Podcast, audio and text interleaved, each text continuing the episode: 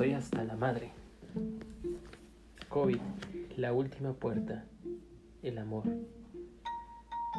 García Regalado y Arellano Hernández. Editorial Fénix, capítulo 2, de China para el mundo. Sopla el poniente y al oriente se apilan las hojas secas. Joshua Buzón. Un gran dragón se levantaba desde China un gran dragón de color rojo con las fauces abiertas, con los ojos enormes, oscuros y con dientes afilados. Un dragón que a la vez infundía miedo y al mismo tiempo te daba confianza al mostrarse como los dragones chinos de los festivales. Y sin embargo, cada vez crecía más y más y se levantaba más sobre la tierra europea y ascendía a los cielos como una gran egrégora que infundía al mundo con terror. Uriel se empezó a revolcar en la cama con tan solo ver esa imagen amenazante, llena de incertidumbre, y de repente la imagen del dragón desapareció. Y nuevamente Uriel quedó en paz. Y el sueño continuó. Las noticias sobre lo que ocurría en China empezaron a tomar las primeras planas de los diarios y de los medios de comunicación masivos y de las redes sociales. El evento de China era la incertidumbre para Uriel. Las noticias que llegaban eran inciertas. Hablaban de un virus de procedencia incierta y algunas teorías hablaban sobre el origen de un murciélago, otros sobre el inicio de un perro y muchas teorías de conspiración sobre el desarrollo del mismo en un laboratorio clandestino. Hasta había publicaciones que lo asociaban con el virus de nombre Umbrella que convertía a los humanos en zombies. El ambiente se crispaba porque también empezaban a filtrarse imágenes de personas contagiadas que caían en la calle y otros videos mostraban a la gente enferma en el metro que empezaba a toser y rápidamente era contenido por el personal vestido con trajes sanitarios de esos que pronto todo el mundo se empezaría a acostumbrar a ver. Vinieron a su mente múltiples imágenes de la novela de Inferno, virus, epidemia y entre muchas otras. ¿Era la realidad inspirada por la ficción o era la ficción un pálido reflejo de la realidad? Pero más allá de lo que pudiera ser sensacionalismo o verdad disfrazada, lo que la comunidad científica mostraba era una perfecta organización en la atención del problema medidas de control comunitario, desarrollo de protocolos de control epidemiológico, atención médica de pacientes a través de robots que iban cama por cama en los pacientes hospitalizados, entrega supervisada de medicamentos y aún así parecía que estaba peleándose con un fantasma, con un ser que más que real parecía sacado de las fantasías de una mente retorcida. Esto se está poniendo interesante, Doc decía Santiago mientras veía la televisión junto con Uriel. Hay tanto que podemos saber del virus y tan poco que en realidad conocemos. ¿Qué es esto? ¿Qué es lo que hace? Es un reto nuevo que pronto conoceremos, Santiago, y de la misma forma que poco sabemos de él, también poco sabemos de cómo vamos a reaccionar. Bien dices que influye mucho la visión de la sociedad donde se desarrolla un problema para poder enfrentarlo y resolverlo. ¿Sabe que he estado pensando mucho en eso, Doc? Hasta ahora lo que podemos ver en China es un sistema organizado y controlado. El gobierno chino ha tomado la decisión de poner en cuarentena una provincia completa y les guste o no, la autoridad se respeta por los chinos. Imagínese lo que va a pasar cuando esto llegue a Latinoamérica. ¿Qué es lo que hará con el gelatino y con el coronavirus? Los chinos son de las sociedades asiáticas acostumbrados al respeto y al honor, pero ¿y nosotros?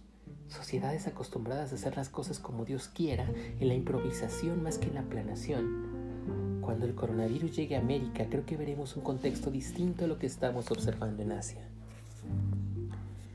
Es impresionante la capacidad de respuesta que están teniendo los chinos. En poco tiempo ya secuenciaron el virus, están publicando los primeros resultados de lo que se hace y ya hay una descripción completa del virus y hasta los tratamientos para él. Creo que este reto va más allá de lo que es solo un evento biológico, Doc. Creo que tendrá muchas implicaciones de tipo social, cultural y, ¿por qué no?, también religioso. ¿Se acuerda de lo que pasaba en la Edad Media con las epidemias? Con ellas emergen santos, aquellos que decían que curaban la enfermedad, pero también aquellos que tenían que pagar las consecuencias por haber sido los que lo ocasionaron o bien los que trajeron la enfermedad a la ciudad o al país. Recuerde que bajo ese contexto se culpó a los judíos y se justificó la muerte de muchos, y en otro tiempo fueron los gitanos y tantas, tantas mujeres y hombres acusados de brujería. Imagínese, ¿quiénes podrán ser ahora aquellos a los que se les asigna el rol de culpables de traer la enfermedad a su ciudad, a su edificio o a su casa?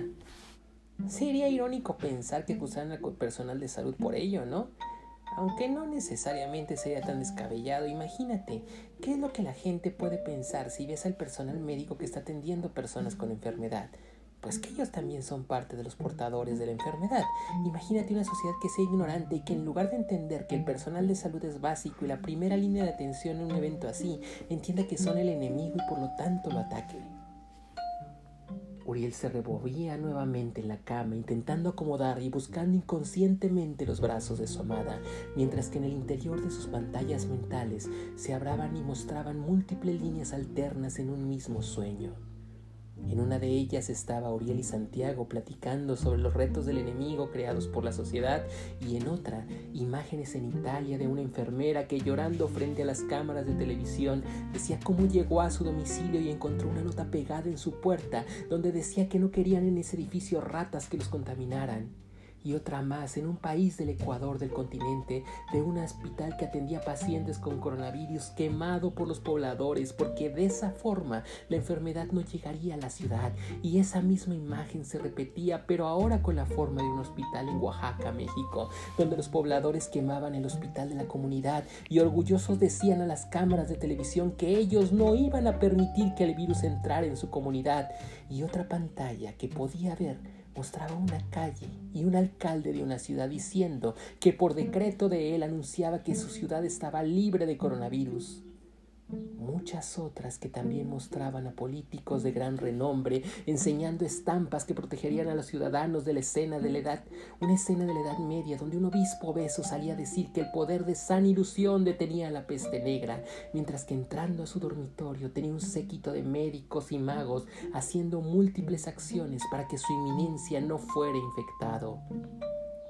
Mas sin embargo, en ninguna parte de la habitación había una sola imagen de San Ilusión y de pronto la escena central de Uriel con su amigo volvió a tomar prioridad. El miedo es lo que nos lleva a tomar malas decisiones, Doc, decía Santiago. Esta es la enfermedad del miedo.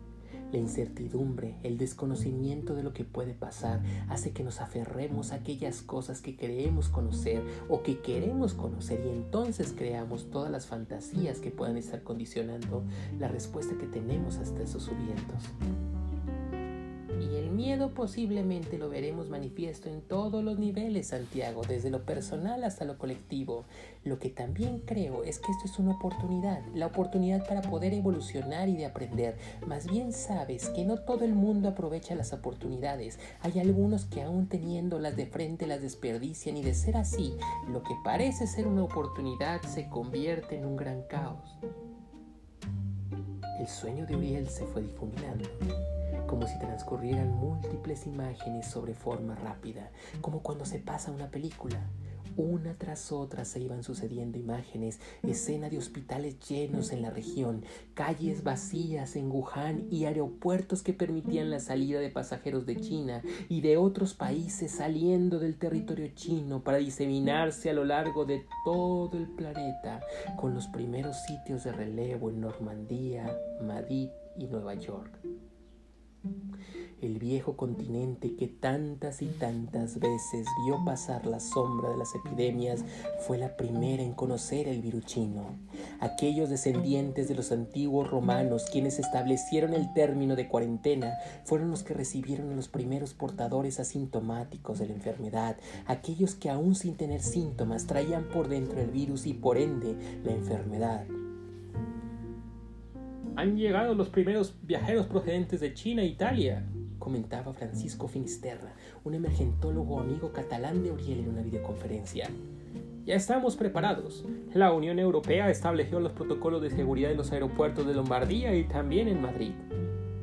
Me alegra escuchar eso, Francisco. ¿Y qué es lo que están haciendo? Pues estamos implementando los protocolos de influenza. Los aeropuertos tienen cámaras infrarrojas para medir la temperatura de los pasajeros que ingresan de los vuelos de China. Eh, ya sabe, los protocolos de influenza tenemos la situación controlada. Bueno, ¿y cómo van a identificar a los que puedan tener la enfermedad? Pues los epidemiólogos ya bajaron los lineamientos para poder identificar a aquellos enfermos. Bien sabes, Uriel, que si algo nos caracteriza en la Unión Europea es que siempre cuidamos el bienestar global de los europeos. Sueño se difuminó y nuevamente siguió avanzando. Las imágenes pasaban y el sueño poco a poco se fue convirtiendo en una pesadilla. Personas que bajaban de los aviones sin haber presentado ningún síntoma, cámaras de seguridad infrarrojo que permitían pasar pasajeros sin fiebre y muchos con el virus en estado latente dentro de ellos aún sin manifestarse, una enfermedad que literalmente llevaba dentro de sí caballos de Troya. En el sueño Uriel podía ver al virus dentro de las personas como un pequeño óvalo con muchos cabellos, un tanto más distinto de lo que mostraban los científicos, y podía ver cómo se pasaba de persona a persona al momento que estornudaban, como pequeñas partículas que se esparcían en el aire en forma silenciosa y entraban en los demás. Pronto, Europa fue noticia. El norte de Italia estaba en situación de desastres. Los hospitales empezaron a saturar camas y por primera ocasión los italianos empezaron a emitir una alerta al resto de Europa. Las camas de terapia intensiva estaban llenas, no cabían los pacientes y lo peor, muchos estaban necesitando ventiladores. Italia era una pesadilla. El Vaticano por primera vez en siglos moderaba sus puertas abiertas a los feligreses. Las ciudades italianas empezaban a estar en cuarentena. Calles solas, personas con cubrebocas, restricciones en los aeropuertos y la gente de los hospitales, los que trabajaban en ellos, cansados, saturados y en muchas ocasiones sin saber exactamente lo que estaban tratando. España fue la segunda en caer. Barcelona y Madrid en situación de caos. Se decretaba confinamiento en la casa, las calles de las ciudades solas. Cuarenta días prometían, como en los antiguos momentos de Europa de la peste, tan solo cuarenta días en casa. Pronto los hospitales españoles conocieron al coronavirus. Doctor Fernández de Pediatría presentarse en el área COVID. Doctor Fernández de Pediatría, presentarse en área COVID. Doctor Fernández de Pediatría, presentarse en área COVID. Resonaba en uno de los sueños de Uriel. No solo los médicos de primer contacto estaban en las áreas COVID de España, se estaba reclutando a todo el personal médico de Madrid y Barcelona a las salas de emergencia y a las áreas COVID, sin importar la especialidad. Especialistas en embarazadas, en los ojos, nariz e incluso los urólogos, todos estaban llamados a atender pacientes. La situación estaba en caos. No nos equivocamos, hermanos decía Francisco Finisterre en una conferencia con Uriel y los urgentólogos latinoamericanos. Cambiamos tarde la definición para identificar a los pacientes y estamos pagando nuestro error. Aprendan de lo que nos está pasando. La definición de cuando un paciente tiene el virus queda corta. Es importante que no esperen a los 14 días de aquellos que vienen de China o lamentablemente. Cuídense, hermanos. El dragón volvía a aparecer en los sueños de Uriel Europa, caminando desde Italia, España, Portugal, Alemania, Inglaterra y de pronto se posó sobre los pilares de Hércules en Gibraltar, emitiendo un poderoso rugido. El dragón apuntaba sus ojos hacia América.